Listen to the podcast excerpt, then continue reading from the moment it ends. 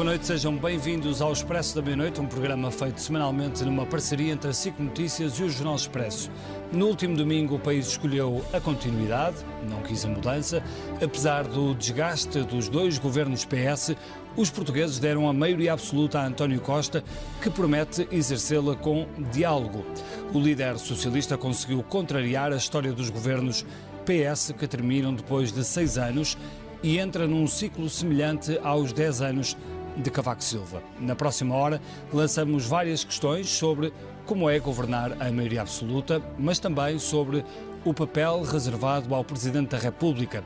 Será contrapoder, ao estilo Mário Soares, na segunda maioria de Cavaco, ou será, pelo contrário, um aliado importante, impulsionando, a partir de Belém, muitas das reformas necessárias? A célebre imagem de Costa e Marcelo debaixo do mesmo guarda-chuva ficará para a história deste tempo tão decisivo para o país, Ângela. É isto que falamos. É disto que falamos e convidamos o João Soares, que é militante do, do Partido Socialista, o Pedro Santana Lopes, ex-primeiro-ministro, o Manuel Magalhães e Silva, que foi consultor do ex-presidente da República, Jorge Sampaio, e há de estar connosco a Marisa Matias, Marisa Matias, eurodeputada do Bloco, mas que ainda não está disponível. João Soares, eu começava por si, vamos começar pelos vencedores. O João Soares foi um defensor da solução geringonça do, do, PS a governar com o apoio do Bloco e do PC, mas o que lhe pergunto é, seguramente ficou satisfeito com o resultado de domingo, pergunto-lhe se o país precisava desta maioria absoluta. Boa noite. Eh, eu não posso, evidentemente. Em primeiro lugar, gostava de dizer que não gosto da semântica geringonça. Tenho sublinhado ao longo do tempo, houve um entendimento político que se traduziu. Ela também já acabou, portanto. Não apoio, é verdade. Mas também já não até, precisa de se preocupar até com dado, isso. Dados os direitos de autor que eu não gostava de reconhecer, não eram particularmente recomendáveis. O respeito pelo cadáver. Uh, eu não. Eu não não, não era propriamente. É porque havia ali um, um, sentido de desvalorização. Agora, eu sempre fui favorável, se é isso que quer dizer, e assumo com toda a clareza, é um entendimento de esquerda. É um entendimento de esquerda para governar Portugal. Ele revelou-se uh, difícil depois do que se passou em termos de orçamento. E, e, obviamente que o resultado foi o melhor possível para o Partido Socialista. Mas acha que é mais vantajoso para o país um governo de maioria absoluta ou não? As maiorias absolutas têm as dificuldades que são conhecidas, mas Quais eu são? gostei de ver, eu gostei de ver o atual e futuro primeiro-ministro a dizer no, no discurso da, da noite da vitória eleitoral que a maioria absoluta não significava poder absoluto e que ia assumir com humildade aquilo que resulta. É verdade que, Mas acha que isso é eh, real, as palavras são uma coisa e às vezes a realidade é outra. Agora, eu quero acreditar que, sendo o António Costa o homem com mais experiência política em Portugal, e, e estando a tornar-se, como vocês sublinharam, talvez a pessoa que exerce as funções de Primeiro-Ministro por mais tempo na nossa terra, isso também eh, dará um contributo que não é insignificante para que as coisas possam correr bem. Eh, não me vai pedir a mim que, como quadro do Partido Socialista, desejo que o Partido Socialista não desejasse que o Partido Socialista tivesse um Não, resultado mas, menos mas bom. gostava de lhe perguntar uma coisa e, e antes disso deixe-me só dar aqui as boas-vindas à Marisa, Marisa. Matias, que já, já está connosco a partir de Bruxelas. Olá Marisa, Eh, Olá, muito bem-vinda aqui ao programa, já aí vamos. Mas deixe-me perguntar-lhe, João Soares, quais são os perigos eh, que António Costa enfrenta ao ter uma maioria absoluta? Porque há sempre eh, caminhos menos eh, simpáticos, eh, menos propícios. Vamos lá ver. Há, há- questões que têm a ver também com aquilo que tem sido a lógica dos partidos na nossa terra e na vida política da nossa terra. Eu penso sinceramente, eu sei que sou suspeito, que a primeira maioria absoluta com que fomos confrontados foi a maioria absoluta de Cavaco Silva, resultou de um erro grande que foi cometido também pela esquerda. É bom não esquecer a história. Ainda há relativamente pouco tempo tivemos neste programa a oportunidade de lembrar isso. Resultou de uma célebre moção de censura de uma coisa que já ninguém se lembra que era o PRD. O PRD apresentou uma moção de censura num Parlamento e eh, preparava-se para conseguir um entendimento com o Partido Socialista que permitisse um governo que não passasse por eleições. E daí nasceu, com a convocatória que foi feita pelo, pelo Presidente da República na altura, Mário Soares, eh, nasceu a primeira maioria absoluta de Cavaco Silva. o Dr. Santana Lopes, salvo erro, foi candidato ao Parlamento Europeu nessa Sim, altura. estava no governo. E não teve um a nova resultado... dissolução, depois Exatamente. foi para o Parlamento. Não teve um resultado tão bom no Parlamento Europeu como o resultado no Parlamento Nacional. Então vamos mudar aqui ao, ao, ao Pedro Santana Lopes, uh, qual é que acha que é, uh, portanto, para, para, para o Partido Socialista foi uma ótima notícia, esta maioria absoluta, uhum. para o PSD uh, são alguns anos de travessia no deserto ou muito mais uma, de uma é, é, um, é um partido que se desconfigurou e que vai precisar de algum tempo para encontrar aqui o seu rumo. Sim, boa noite. É um, é de facto um caso, do ponto de vista da ciência política, é muito interessante pensar no que pode vir a ser o PSD. Pronto, hoje em dia estou como independente, portanto quero sublinhar esse dado, mas eh, posso falar sobre esse partido, claro, conheço tão bem. Mas eu acho que o que se passou é complicado para o PSD, francamente complicado. Porque vamos ver, isto não foi só agora. Se formos ver o que aconteceu ao PSD desde 95, quando ganhou as eleições foi muito aflito com Durão Barroso. Uhum. E Passos Coelho ganha depois do que aconteceu, da debacle, Sócrates e uhum. tudo isso. Não tirando mérito a essas vitórias, mas quer dizer, fora isso, o PS, líderes como eu perdi, eh, a doutora Ferreira Leite perdeu, o, o Rui Rio perdeu. Portanto, houve várias componentes, se quiser, do PSD que não conseguiram ganhar ao Partido Socialista. Mas esta é mais complicada. Quando há três anos saí, disse o PSD perdeu. Eh, dei o exemplo daquele ET, lembram-se do filme do ET e do dedo que acendia? E depois, quando o ET estava a morrer, a luz do dedo ia apagando, perdia vitalidade.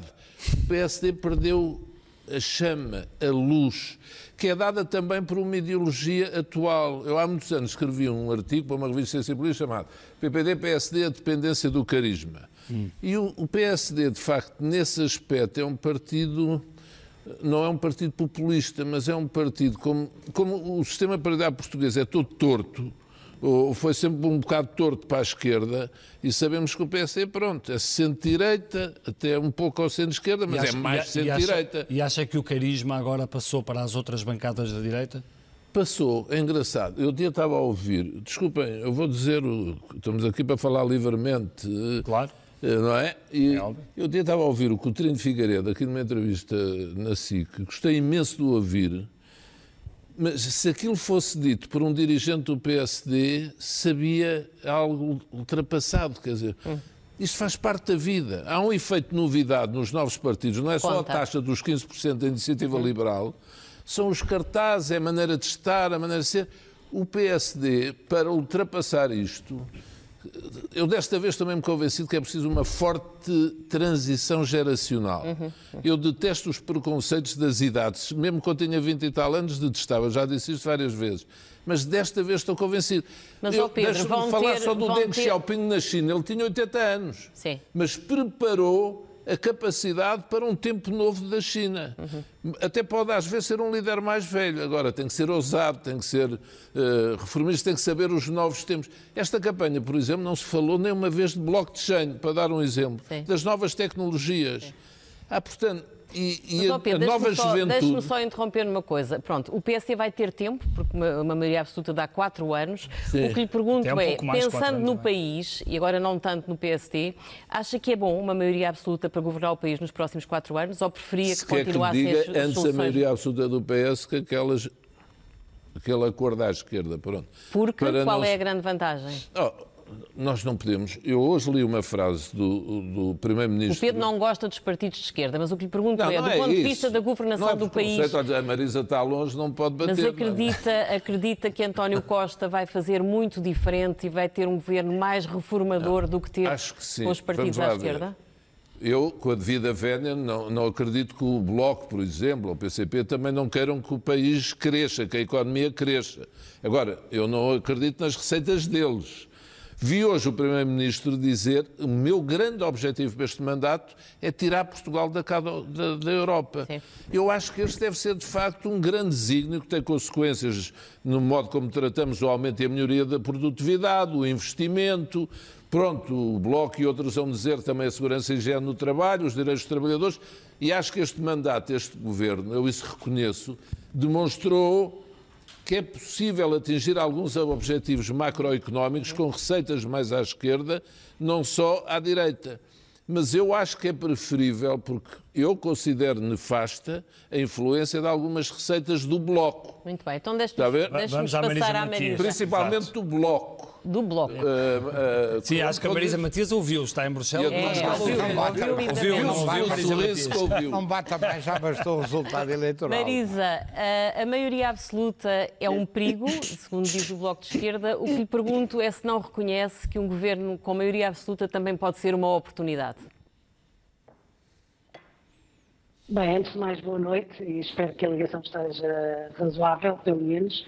Um, e quero deixar o, o Dr. Pedro Santana Lopes descansado, que eu não, não iria bater em nenhuma circunstância. Obrigado. Não é preciso obrigado. que a distância.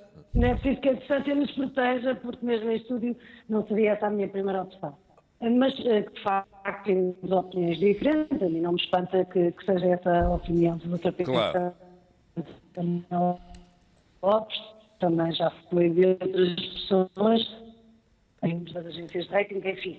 É uma opinião que eu percebo que pode colher alguma simpatia, eh, mas a verdade é que estamos a falar eh, de um governo que o risco é crescido, porque eh, é obviamente uma concentração de poderes e o risco é crescido porque sabemos bem da premialidade do partido Marisa, estamos com algumas, estamos com algumas dificuldades em, em ouvi-la. Não sei se Marisa Matias, não sei se consegue uh, pôr aí a sua ligação um pouco mais. Uh, um, um, pouco melhor, estamos com algumas dificuldades em, em ouvi-la e se calhar passamos aqui ao, é. ao Manuel Magalhães e Silva, okay. enquanto a Marisa Matias resolve ali aquele problema técnico. Manuel Magalhães e Silva, quais são os, um, ehm, os grandes perigos, os grandes desafios um, de uma maioria absoluta? O Manuel Magalhães e Silva esteve no, no gabinete do, do, do, do antigo presidente Jorge Sampaio, uh, aliás, numa altura muito uh, decisiva, que foi quando houve a dissolução, uh, quando caiu o governo de, de, de, Pedro Santana Lopes. Como é que foram esses momentos, essa decisão? A decisão de? Dissolver o Parlamento. Ah, a decisão de dissolver o Parlamento. A decisão de dissolver o Parlamento teve que ver com a percepção que o Presidente da República teve de que o juízo que tinha feito em junho e julho relativamente à consistência da maioria parlamentar que poderia sustentar e sustentou eh, a indigitação do Dr. Santana Lopes como Primeiro-Ministro e depois a sua nomeação, eh, não oferecia de todo em todo, na perspectiva do Presidente da República, eh, as mesmas garantias de consistência que permitissem continuar por aquele rumo. E, portanto, nesse contexto, o Presidente da República entendeu que devia usar do poder de dissolução uhum. uh, e convocar eleições para que se conseguisse uma situação parlamentar suficientemente estável para garantir a estabilidade do governo. Uh, o resultado eleitoral veio efetivamente dar-lhe razão, conferindo uma maioria absoluta ao Partido Socialista. Sra. Magalhães Silva, diga-me uma coisa. Uma das coisas que se tem discutido muito nestes dias é até que ponto é que Marcelo Rebelo de Sousa não vai ficar muito diminuído nos seus poderes. Essa experiência que acabou de relatar revela que um Presidente da República não fica necessariamente diminuído perante um governo de maioria absoluta. Não, não fica diminuído, salvo naquilo que diz respeito uh, à possibilidade ou à eficácia do veto político. É essencialmente aquilo que distingue na relação do Presidente da República uh, com o Governo haver ou não haver maioria absoluta. Porque um veto pode sempre ser confirmado pela maioria que pode, existe no Parlamento. Mas também temos a garantia... Confirmado não, contornado. Mas também temos a garantia constitucional e depois a garantia de facto, em face do que é a composição parlamentar, de que quando estiverem em causa uh, uh, ou direitos, liberdades e garantias e, portanto, leis quadros, ou quando o Presidente da República renunciar, finalmente renunciar uh, ao veto político e suscitar a intervenção do Tribunal Constitucional, haverá sempre a possibilidade, uhum. a partir da intervenção do Tribunal Constitucional, de, de obstar a qualquer, a qualquer atropelo a direitos, liberdades e garantias de uma maioria absoluta. Simplesmente, vamos lá ver. O que está no que em causa na maioria absoluta... do presidente, no que toca aos poderes do presidente, no fundo o presidente tem um bocado de carta branca para fazer o que entender, desde que queira uh, exercer o seu poder de influência e a sua avaliação política em cada momento, não é? Tem, sabe, mas o, o poder de influência e a avaliação política que faz uh, também são limitados pela própria maioria absoluta. Isto é, há muitas vezes uma sobrevalorização daquilo que representa o poder de influência do silêncio, da palavra, tudo o que se queira dizer à volta disso, eh, do Presidente da República. Da popularidade. Isso, isso, vai, isso, vai, depender, isso vai depender essencialmente da atitude e do nervo, passa a expressão, do Primeiro-Ministro, porque efetivamente ele tem do seu lado uma coisa que é uh, inafastável, que é a maioria absoluta, okay. em que o Presidente da República só pode dissolver o Parlamento, só pode dissolver o Parlamento eh, em circunstâncias que lhe deem a expectativa de haver uma recomposição do Parlamento, okay. porque senão, a partir do momento em que dissolve o Parlamento e convocando o eleitorado não tem uma confirmação da sua percepção, aí sim, sim altura, fica claramente diminuído. E na altura em que isso aconteceu com o Dr. Jorge Sampaio, esse era um medo uh, evidente que se essa reconfiguração ia acontecer ou não? Não posso dizer que fosse um medo, porque não percepcionei a existência desse medo. Era um risco existente. Uhum. Uh, tudo isso foi efetivamente avaliado na noite de 29 de novembro pelo Presidente da República, quando tomou a decisão ao fim da noite de, de dissolver o Parlamento e de convocar eleições. E, portanto, isso estava, obviamente, em cima da mesa, não tinha a configuração, eh, não é agora para se estar a dizer sim, sim. que o Dr. Sampaio não o tinha alegrias queria... e medos como toda a gente. Queria... Claro que tinha, mas aqui não havia um medo, claro. havia um risco. Doutor, eh, se me permite, a propósito da questão que foi posta aí do que o Dr. Magalhães em Silva estava a falar, lembrar duas atitudes do Dr. Jorge Sampaio uhum. no governo de Durão Barroso uhum. que demonstram esse poder permanente do Presidente no nosso sistema de governo. Lembram-se quando foi da questão da invasão do Iraque? Sim. O governo português foi, fez parte do quarteto que decidiu. E de que maneira? E de que maneira, infelizmente. E enviámos a GNR para o Iraque uhum. e não forças militares. O Presidente, o Presidente da República manifestou a sua Oposição. discordância com okay. aquela opção do governo e a solução encontrada foi essa. Uhum. Eu depois ainda apanhei como primeiro-ministro e foi então que de, saiu de lá uh, a força da GNR. Segunda, a frase famosa do há vida para além do déficit com a doutora Manuela Ferreira Leite que tanto também influenciou o ambiente político da altura, quer se queira, quer não, porque eram tempos até de saída do déficit excessivo que vinha do tempo de António Portanto, Guterres. o poder da palavra do Presidente da República forte, não é um mito, é uma realidade. Não, mas há aqui uma questão muito interessante, a questão que puseram. Eh, Jorge Sampaio e outros presidentes dissolvem o Parlamento se levam com a mesma maioria ou se não têm o que não é o que querem, mas o doutor Magalhães e Silva disse bem, o povo Bem, na perspectiva do Dr. Jorge Sampaio, o povo deu razão ao Dr. Jorge Sampaio porque, de facto, deu uma maioria à oposição. Sim, portanto, senão, uma... o Presidente fica diminuído, não é? Se toma uma decisão... Mas a questão e... é, e o que é que queria Marcelo? O que é que? Queria Marcelo, é que nós tivemos mas eleições. Eu, eu aí vou dizer. Porque Marcelo é dissolveu é Marcelo, o Parlamento. Marcelo queria uma, queria uma Ele queria uma maioria absoluta queria de António isto. Costa. Queria afastar as esquerdas, é isso? Muito provavelmente. João Soares, mas Aliás, é estávamos curioso. a dizer antes de começar o programa, e eu estava a dizer aquilo que tenho exprimido com toda a clareza. Eu acho que este resultado foi o melhor resultado possível para Marcelo Pronto, enquanto Presidente. Mas seria o que eu queria? Não, Já temos a Marisa Matias connosco, deixe-me perguntar à Marisa Matias. De forma Marisa, nenhuma. acha que o, que o Presidente da República, ao ter dissolvido o Parlamento, queria de facto afastar as esquerdas? Ou não queria maioria nenhuma? Ou não queria maioria nenhuma? Bem, eu, eu, acho que é imprevisível e peço desculpa mais uma vez pelas condições da ligação. Agora está uh, ótimo. Agora está ótimo. Espero bem, continuemos assim.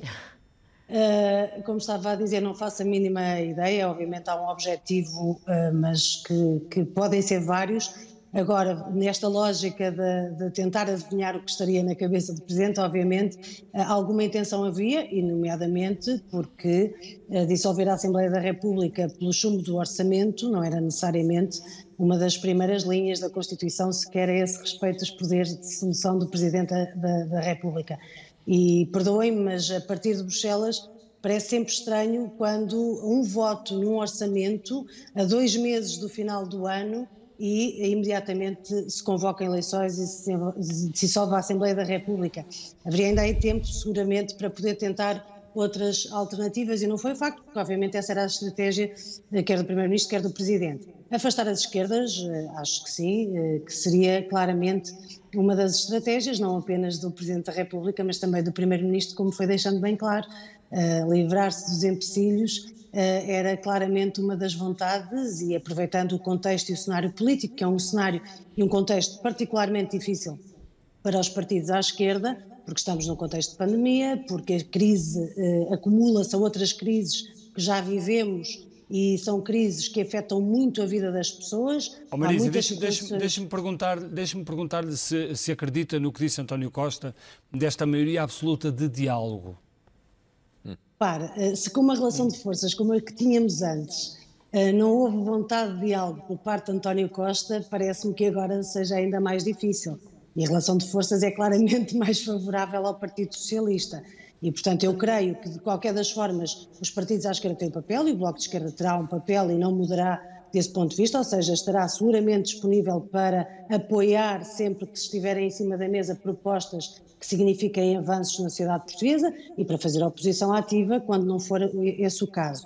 Mas, como estava a dizer, estamos há, há, há dois anos com uma crise pandémica, com um reforço muito grande da precariedade, com situações muito difíceis a serem vividas pelas famílias, pelas pessoas em Portugal e com uma mobilização social, uma mobilização coletiva uh, em níveis muito, muito baixos.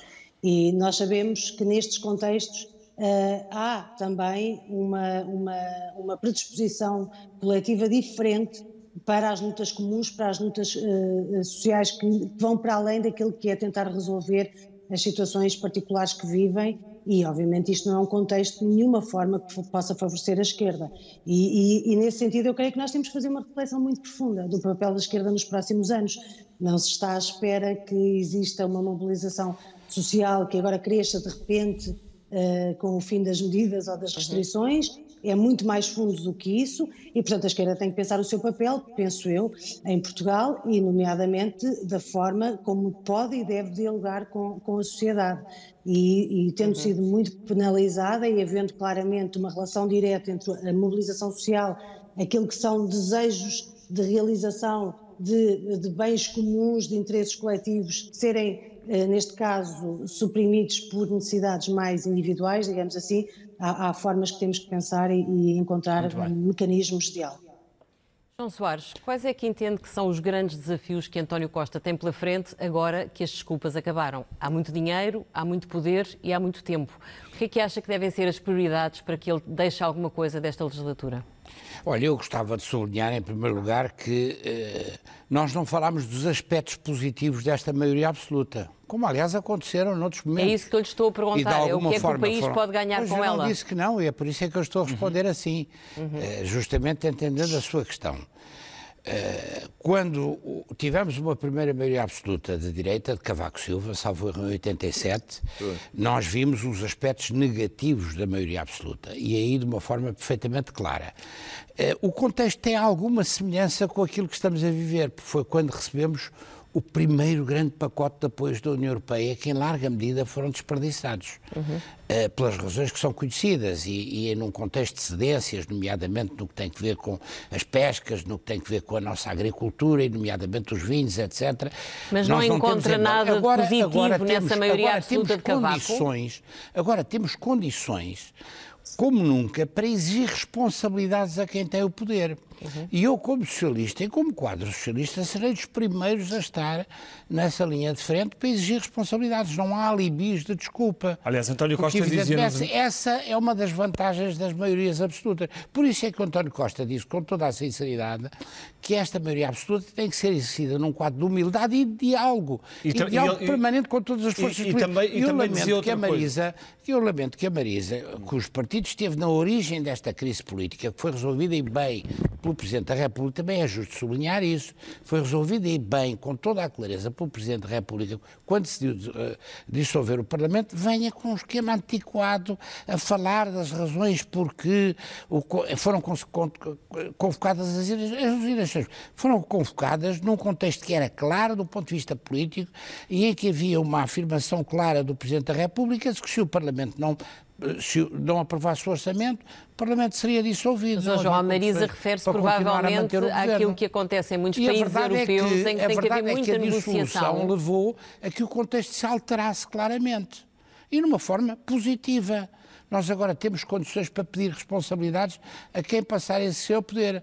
E, obviamente, que temos que fazer grandes opções nas questões que o Dr. Exemplo, Lopes levantou e noutras. Quer dizer, eh, nenhuma das grandes questões com as quais o país está confrontado foi discutida nesta campanha eleitoral.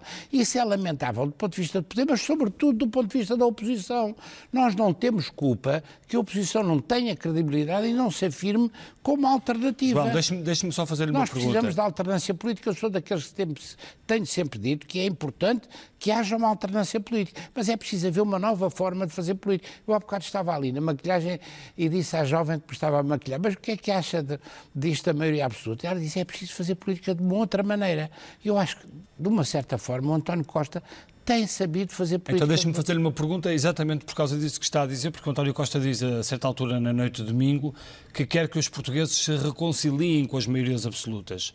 Acha que o PS tem um, uma especial obrigação nessa reconciliação com as maiorias absolutas depois da única maioria absoluta que existiu, que foi com José Sócrates? Eu, eu sei que sou suspeito, mas a, a, a maioria absoluta que nós tivemos com José Sócrates, em larga medida, deveu-se, eu há bocado disse do PRD, a proposta da primeira maioria absoluta de Cavaco também se deveu ao doutor Santana Lopes e, e, aos, e, às, e às várias, quer dizer, no fundo foi a seguir ao, ao, ao, governo de Santana Lopes que veio a maioria absoluta quando o presidente Jorge Sampaio decidiu dissolver a Assembleia da República, num contexto que eu, em relação ao qual eu não faço a mesma avaliação que o doutor Magalhães e Silva, embora tendo também uma, uma profunda simpatia por Portanto, Dr. Jorge o Pedro e a Marisa são mas, os dois mas, culpados. Mas a verdade é esta.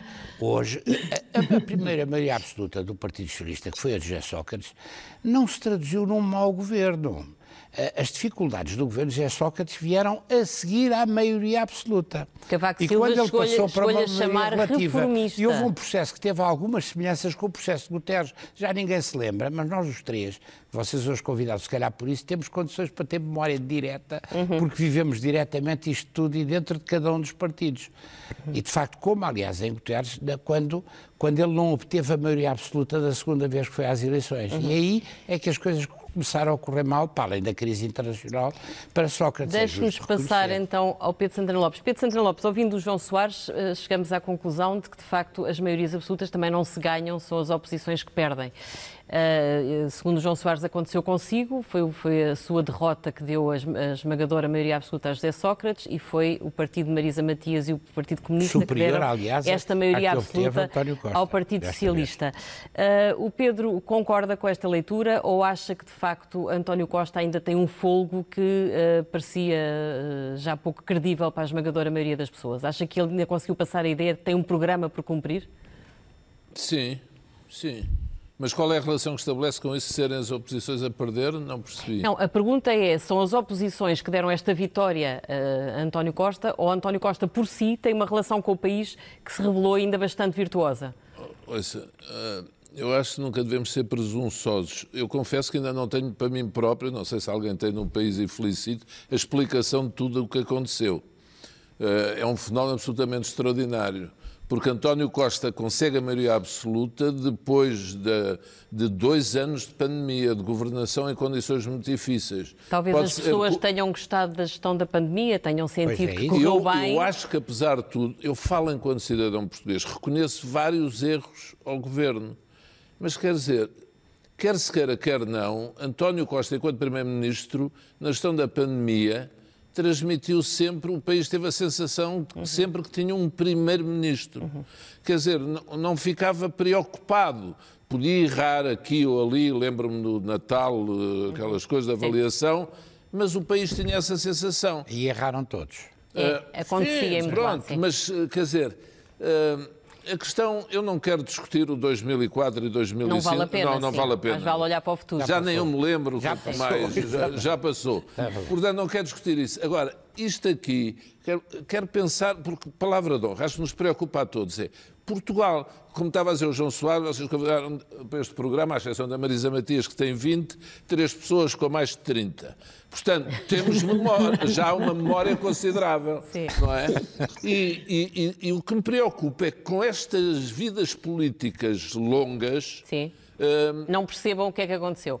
não, não é isso. É o país, apesar de muitas melhorias, e discordo completamente do João Soares quanto às maiorias de Cavaco Silva, Sim. o país progrediu em imensos Totalmente. indicadores, nomeadamente sociais, eh, para não falar de infraestruturas e equipamentos, Olha, há uma coisa coisas. engraçada, Pedro, há uma coisa engraçada, fala-se agora Diga. muito de avançar com a exclusividade dos médicos no SNS. É uma coisa que continua aí a aborar Sim. e parece que o Partido Social, o governo do António Costa quer avançar com isso.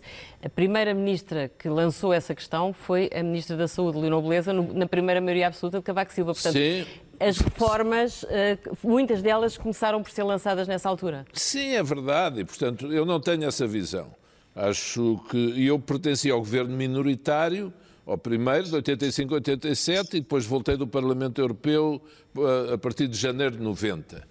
Mas eu lembro que o Dr. Mário Soares também lembra-se do primeiro mandato. Ele fez muitas referências elogiosas a essa primeira maioria absoluta. Depois, no segundo mandato, é que as coisas foram diferentes.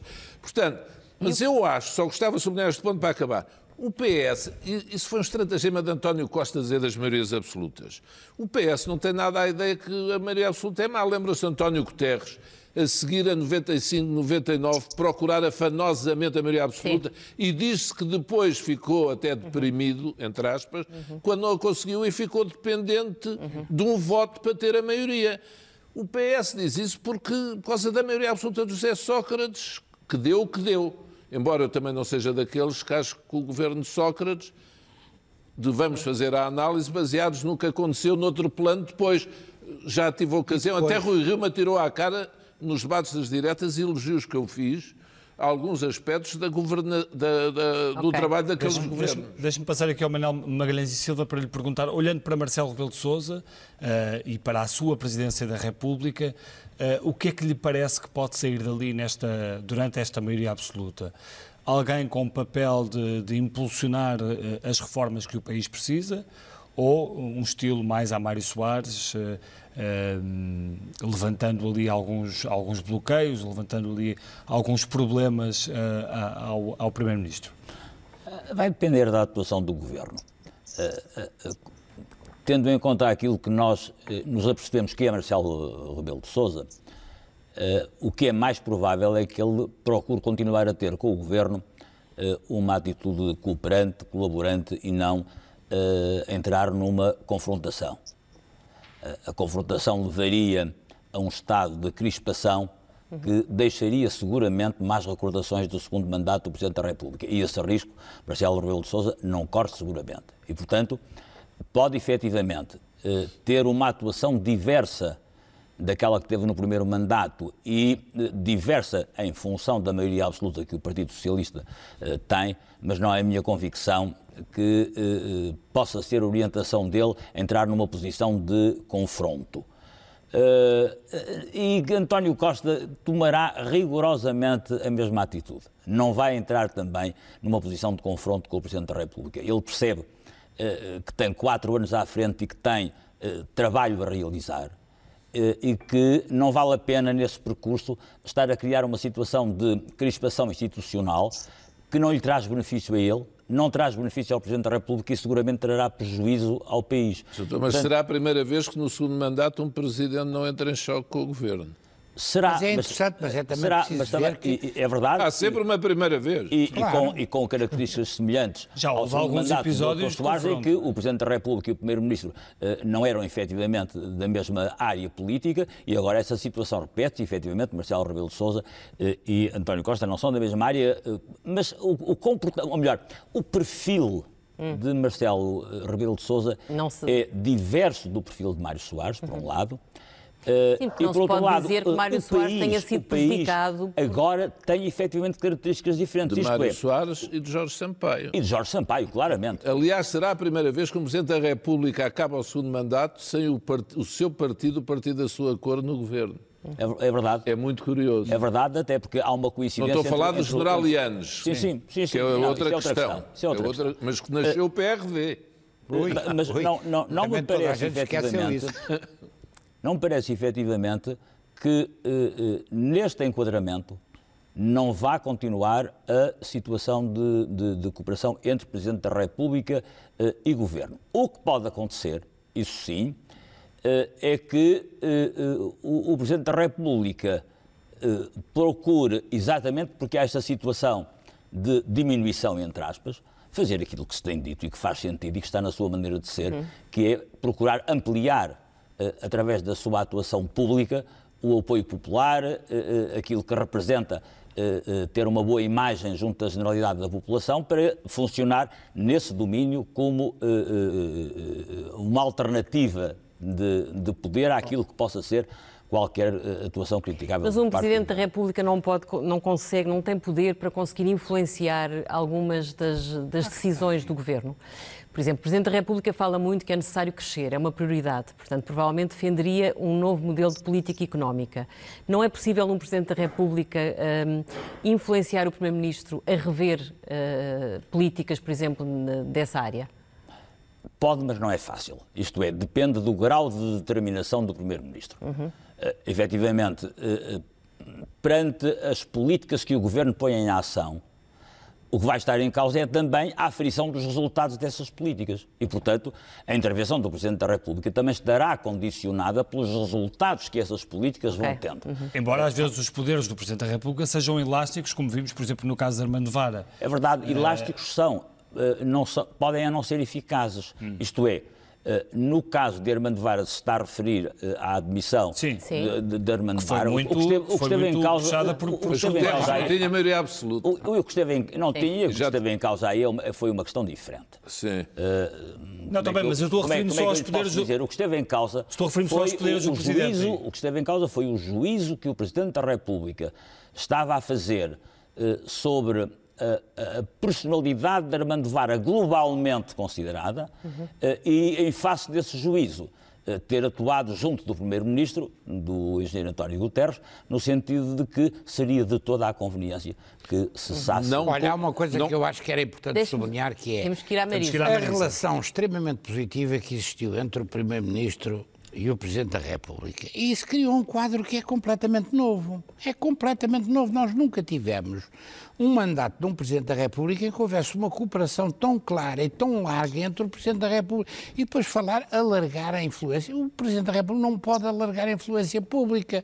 Não é possível. Há bocado estava a dizer, uh, falar mais do que fala. O Presidente da República, se há alguma coisa que tem pecado, é processo Sim. nessa fala matéria. todos os dias. Uhum. Todos os dias e, portanto, não há a influência... E acha, e acha que isso pode ser um problema para o Primeiro-Ministro ou para o Presidente acho que, pelo contrário, é uma vantagem, como aliás se viu. E estou de acordo com o que disse o Dr. Sandra Lopes, no que diz respeito à, à pandemia, uh, uh, e essa cooperação afirmou-se na, na, forma como o Governo foi capaz de fazer face à pandemia, graças à cooperação também com o Presidente da República. Uhum. E, por exemplo, isso contrasta com a questão, se quiser, uma questão que correu menos bem ao Governo e que me custa sublinhar, foi a questão dos incêndios pouco antes. Sim. E depois a questão das Forças Armadas, onde também se armou uma coisa que era uma, aí, cena, aí na questão e, de dos facto, incêndios... a tranquilidade que eles têm, por contraste uhum. com presidentes que antecederam, nomeadamente Cavaco Silva e até Jorge Sampaio, porque é sublinho, tenha maiores respeitos e considerações, é diferente e, portanto, isso é um quadro novo. Mas aí na questão dos incêndios o, o, o foi o Presidente, presidente praticamente que obrigou à demissão da Ministra. Será, é? fiel,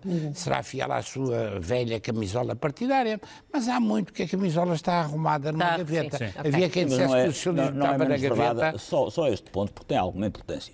Eh, isto é, eh, eh, os últimos meses, ou nos últimos meses, temos assistido a uma diminuição da intervenção pública de Marcelo Rebelo de Sousa.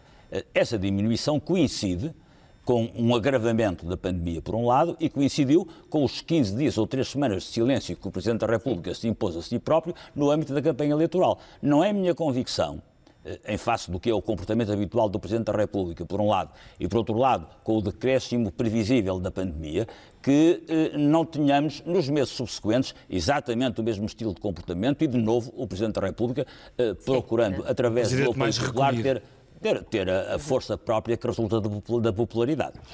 Marisa Matias, uh, há bocado perguntava-lhe se não vê que este período que agora se vai iniciar, se não pode ser também uma oportunidade para o Bloco de Esquerda. E isto porque aquilo que se prova pelas últimas eleições é que o Bloco foi duramente penalizado por, pelos acordos que foi fazendo com o Partido Socialista nestes últimos seis anos.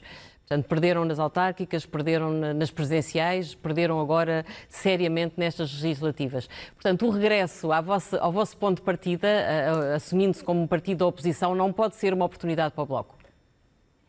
Bem, eu, eu creio que, uh, obviamente, teremos, como disse há pouco, temos que repensar e seriamente e fazer uma reflexão muito profunda uh, sobre a complexidade de toda esta situação que vivemos e, e procurar aí retirar lições, uh, mas é, é evidente que a situação que estava a ser colocada ao Bloco de Esquerda e também ao Partido Comunista Português, a situação que estava a ser colocada por António Costa era uma situação insustentável para os dois partidos.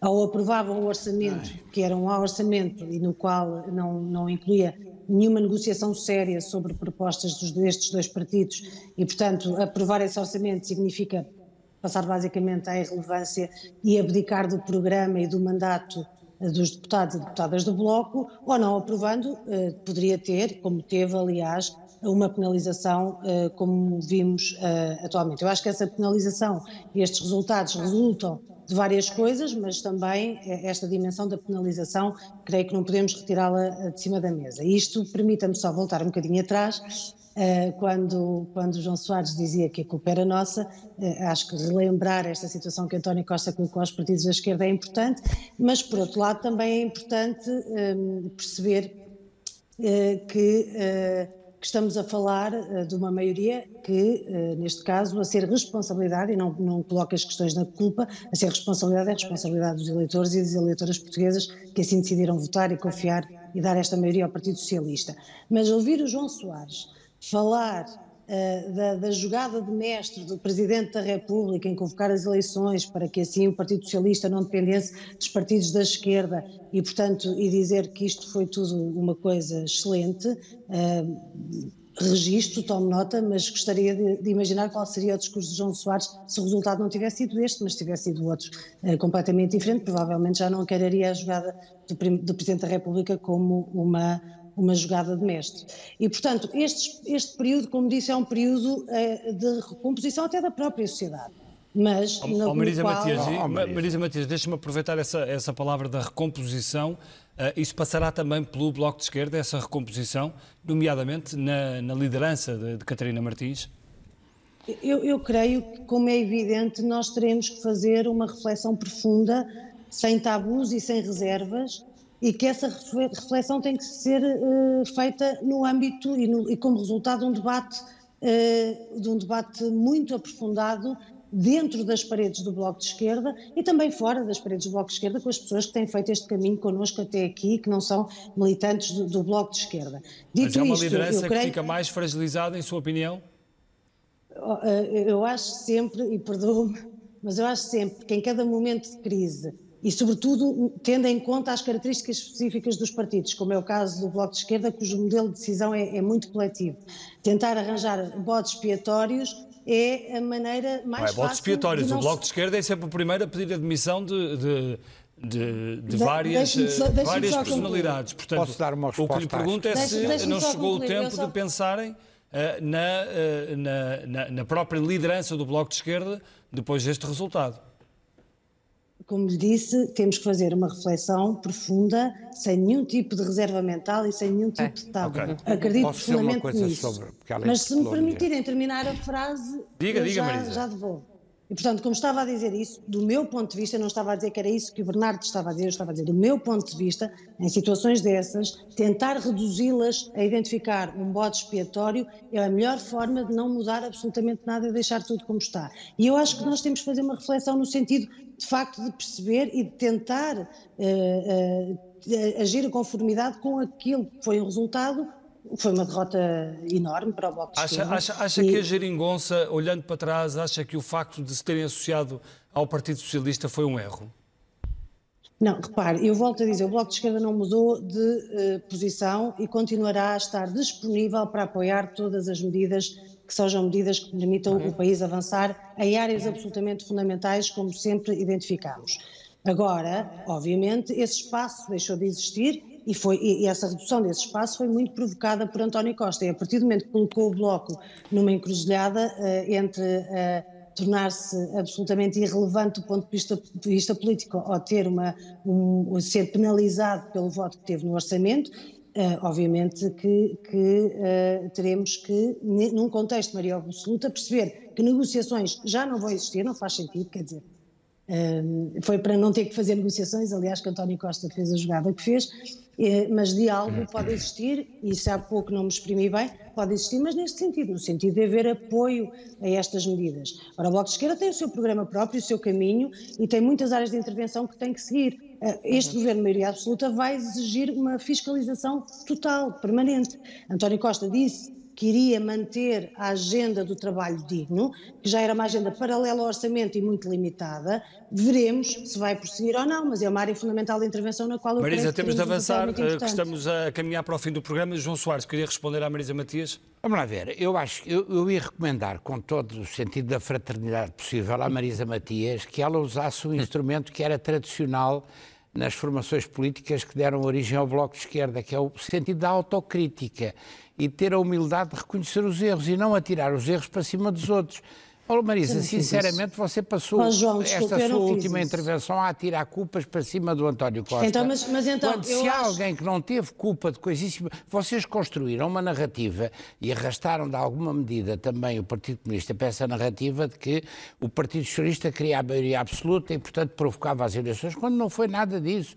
Vocês tinham votado contra o anterior orçamento e voltaram a votar contra o anterior orçamento. E então tudo o que ouvimos na boca de António Costa era só Eu não interrompi, Marisa, assim ninguém nos percebe lá em casa. Agora, é, vocês votaram contra este orçamento mais uma vez e nessa medida também condicionaram a posição do Partido Comunista, porque há um jogo de espelhos entre, entre o Bloco de Esquerda e o Partido Comunista. Por outro lado, eu também nunca usei a expressão mestre em relação ao Presidente da República. Acho que o Presidente da República não tem mestres nessa matéria. E já percebemos que elogia Mas, a postura dele. Deixe-me só agora calma. voltar ao Pedro Santana Lopes. Pedro, a direita não é só o Bloco de Esquerda e o PC, a direita está mergulhada numa grande crise. O PSD, na sua opinião, já está em crise há uns anos. O que lhe pergunto é, o Pedro saiu... Hum, Passa-lhe pela cabeça ter alguma, algum papel ativo na ajudar a reconstruir o seu, partido, o seu velho partido voltando ao PSD? Isso é uma coisa que lhe passa Não, pela cabeça? Uma coisa ou... é o espaço político a que pertence, outra é a militância partidária. E a propósito do que eu referi há pouco da transição geracional, veja uma coisa. O líder do CDS, cujo combate político eu apreciei, já tive a ocasião de o dizer, apreciei bastante até, mas ele era apontado por pessoas que eu conheço, da, da geração dele, filhos meus, né, como um, um supra-sumo, uma grande esperança da política. E é, não estou a dizer que deixou de ser.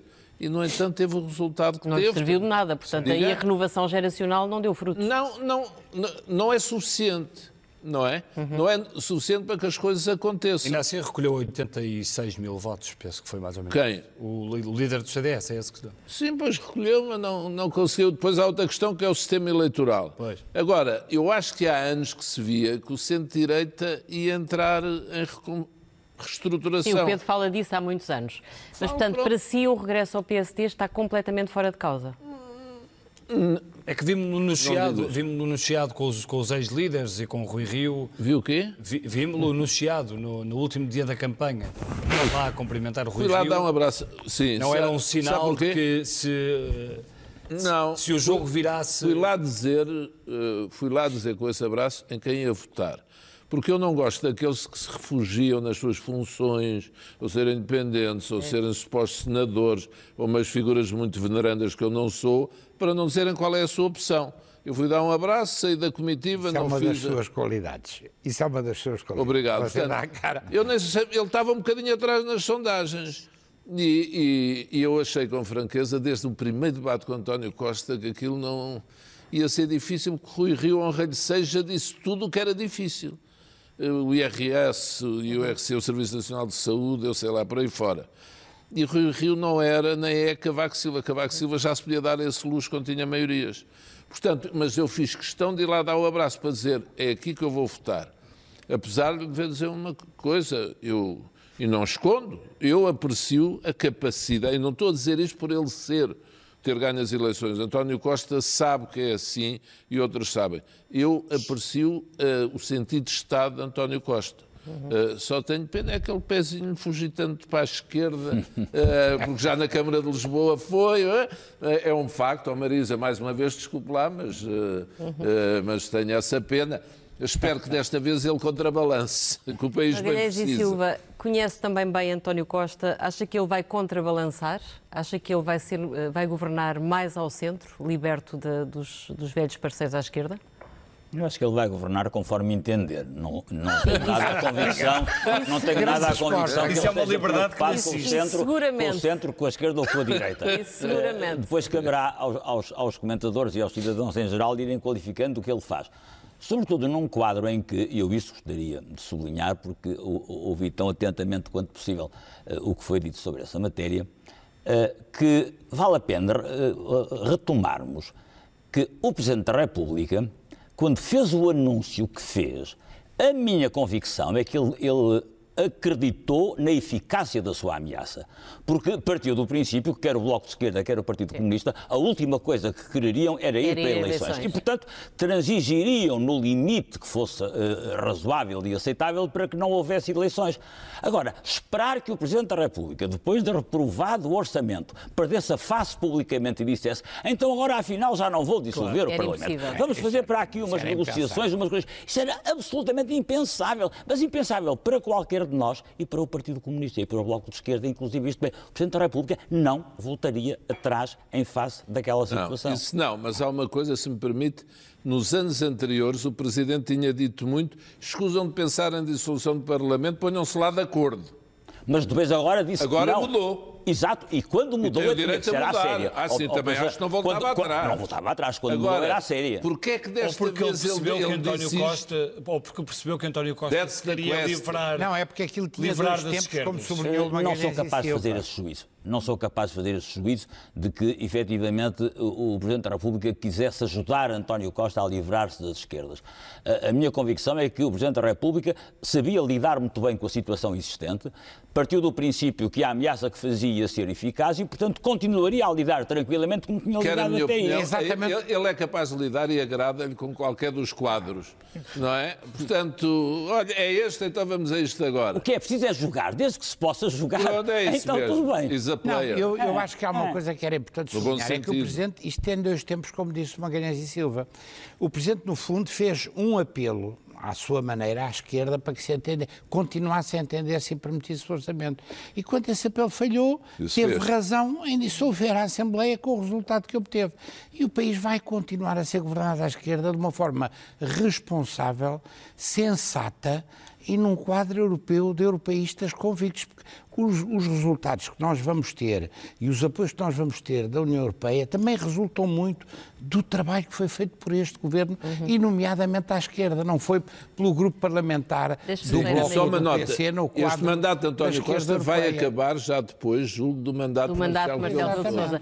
É uma, um ponto também interessante. Marisa, a Marisa já disse que acha que houve aqui uma conjugação assim. de interesse entre Marcelo e António Costa para uh, provocarem esta crise.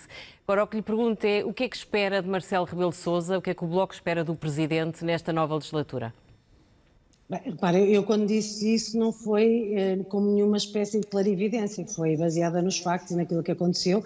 E uma das, das, eh, das razões eh, foi, aliás, agora suscitada pelo, pelo Pedro Santana Lopes quando referiu o que foi o comportamento do Presidente há um ano atrás e o que foi agora durante o processo de negociações do orçamento e, portanto, há um ano atrás poderia ter que fazer-se não sei quantas negociações, as que fossem necessárias até se ter orçamento. Este ano, logo à primeira, decidiu eh, convocar o Parlamento. Deixa-me também só dizer, eu não, não sei o que é que o João Soares ouviu ou não da minha primeira intervenção, ou, ou toda a gente, aliás, Agora não temos tempo para debate, Marisa. Não, não, não, é só debate, é, mas desculpa lá, já agora clarificar, porque diga, eu, diga. percebo que houve qualquer coisa que passou aí no estúdio e que de repente todas as maiorias absolutas que tivemos em Portugal passaram a ser excelentes, mesmo quantos não eram.